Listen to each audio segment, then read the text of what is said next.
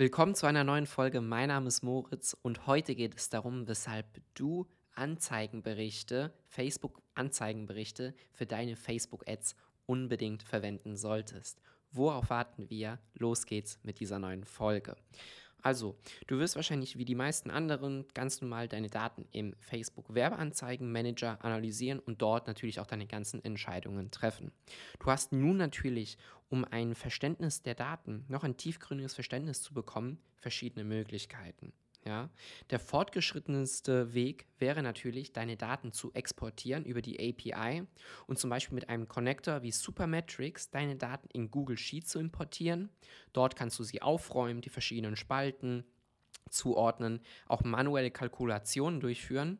Und diese Daten kannst du dann zum Beispiel wiederum ins Google Data Studio importieren, um dort ein eigenes Dashboard zu bauen. Du kannst auch direkt den Connector nehmen, dass du Daten vom Facebook Werbeanzeigenmanager ins Google Data Studio importierst. Ich bin aber lieber ein Fan davon, noch diesen Schritt zu gehen, weil du hier natürlich die Daten auch aufräumen kannst. Du kannst genau auswählen, welche Spalten du haben möchtest und diese Daten importierst du dann wiederum ins Google Data Studio. Natürlich kostet aber die Software auch was. Ich bin der Meinung, das lohnt sich muss natürlich auch immer wieder im Zusammenhang gesehen werden, wie viel du ausgibst, wie hoch dein Budget ist und so weiter.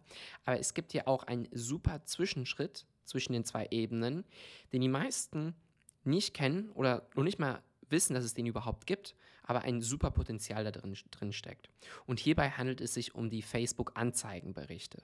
Du gehst also einfach in deinen Facebook Business Manager, wählst oben im Menü Anzeigenberichte aus und kannst dort ein eigenes Dashboard anlegen, wo du heruntergegliedert auf den Tag, auf die Kalenderwoche, auf den Monat genau sehen kannst, wie deine KPIs und deine Metriken aussehen.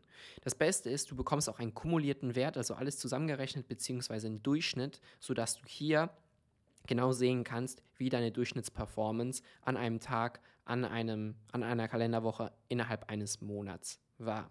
Was dazu kommt, ist, dass du auch Custom Metrics einfügen kannst. Das heißt, benutzerdefinierte Metriken, die du selber anlegst. Beispiele hierfür wären zum Beispiel, dass du die Conversion Rate nimmst, also die Gesamtanzahl an Purchase oder Leads, die du erzielt hast, geteilt durch die Anzahl an Traffic oder ausgehende Klicks auf die Landingpage. Eine weitere benutzerdefinierte Metrik ist natürlich das Thumbstop Ratio. Bedeutet hier, dass du deine 3 Sekunden Video-Views-Aufrufe geteilt durch deine Gesamtimpression und damit dein Thumbstop Ratio erzielen kannst.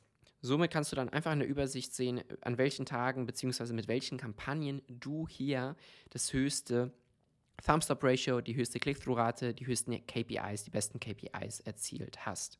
Das Coole ist dabei, dass du die Aufgliederung nicht nur nach Datum machen kannst oder nach Gerät, Platzierung und so weiter. Nein, du kannst es auch nach einer Creative-Aufgliederung durchführen. Das heißt, du siehst im Dashboard direkt die einzelnen Creatives, kannst mit der Maus drüber hovern und siehst dann eine Vergrößerung und somit kannst du direkt sehen, okay, das Video, das Bild hat in den letzten 30 Tagen, in den letzten Kalenderwochen und so weiter die beste Performance gebracht. Wichtig ist aber, damit deine Daten richtig in den Spalten auch angezeigt werden, dass du als Filter das richtige Attributionsfenster einstellst. Das heißt, du musst hier auf Filter einmal klicken, runterscrollen, Attributionsfenster auswählen und dann 7-Day-Click, One-Day-Click auswählen und dann sollten deine Daten richtig im Dashboard erscheinen. Obendrauf kommt noch, dass du es nicht nur als Pivot-Tabelle dir anzeigen lassen kannst, sondern auch als ein Trendgraph oder als Balkengraph oder Diagramm, um hier wirklich ein besseres Verständnis über die Wochen, Monate hinweg von deinen Werbemaßnahmen zu bekommen. Schlussendlich kannst du es auch noch exportieren mit anderen Teilen, CSV-Datei, Excel-Datei und so weiter und damit einfach eine super Übersicht über deinen Werbeanzeigenmanager haben, welche man gar nicht so direkt im Werbeanzeigenmanager normal hat. Ich hoffe also, dir hat diese Folge gefallen. Wenn ja, dann abonniere auf jeden Fall den Podcast, um keine weiteren Folgen mehr zu verpassen. Und wenn du Vorschläge hast für weitere Folgen, dann schick diese mir auf jeden Fall auf LinkedIn, per E-Mail oder auf Instagram. Ich freue mich von dir zu hören und wünsche noch einen schönen Tag. Bis dahin und ciao, ciao.